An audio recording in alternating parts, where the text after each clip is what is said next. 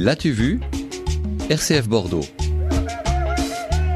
La chronique BD, Claire qui est dans celle que vous nous présentez et on parle aujourd'hui de dons. Et oui, dans Revivre, Hugo Bertotti a choisi d'aborder un sujet sensible, celui du don d'organes. La BD s'ouvre sur l'arrivée au port de Syracuse d'un bateau au bord duquel 70 migrants ont été entassés.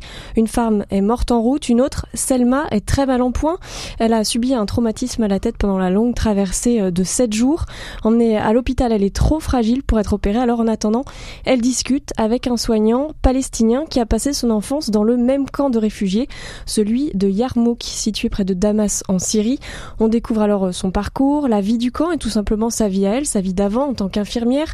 Elle raconte ses enfants, son mari, jusqu'au jour où le quartier, devenu la cible des bombardements, devient un no man's land où même les ONG ne peuvent plus rentrer car elles se font tirer dessus. C'est alors l'heure de l'exil, de ville en ville pour se rapprocher du port d'où ils partiront vers l'Europe. Et comment est-ce qu'elle s'en sort, euh, Selma? Alors malgré une opération, elle ne survit pas. L'histoire prend un tournant lorsque le mari de Selma et deux de leurs fils présents à l'hôpital prennent une décision rapide et sincère que l'on pose hein, aux familles dans ces cas-là, celle de donner ou non les organes du proche qui vient de mourir. La réponse est oui, sans hésiter. Et la suite de cet album se découpe ensuite en chapitres où l'on rencontre trois personnes dont la vie est pour euh, chacune d'entre elles consacrée à l'attente d'une greffe. Il y a un prêtre, Don Vito, qui s'interroge sur sa légitimité à recevoir un tel don dans son petit village de 500 âmes du nord de l'Italie. Le curé qui souffre d'une hépatite se bat avec la maladie, avec l'espoir que la liste d'attente pour une greffe se réduise.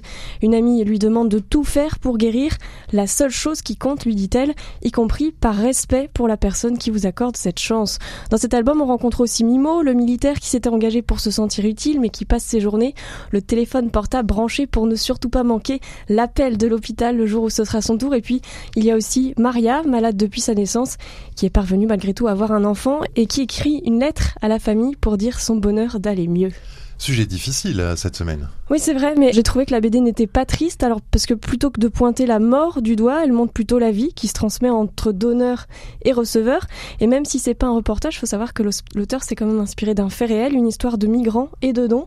Et pour, euh, pour prendre du recul, à la fin de l'album, on découvre aussi le travail de l'association Adot qui accompagne les familles en deuil et puis qui trouve les mots justes pour parler du don, car la décision doit être prise très rapidement, tout en respectant bien sûr la douleur et la perte de l'être cher. Alors c'est une bande dessinée côté graphisme. Oui, c'est vrai, parlons-en. Le dessin est sobre, assez réaliste, en noir et blanc.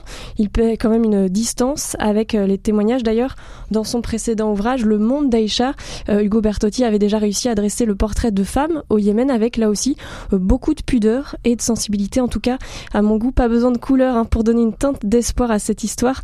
Parce qu'entre Selma, réfugiée palestinienne, mourant durant la traversée, et ces Italiens qui vivent dans un pays libre et en paix, j'ai trouvé que ce don d'organes avait une dimension encore plus symbolique, un cadeau inestimable et qui nous rappelle que nous sommes tous égaux face à la maladie.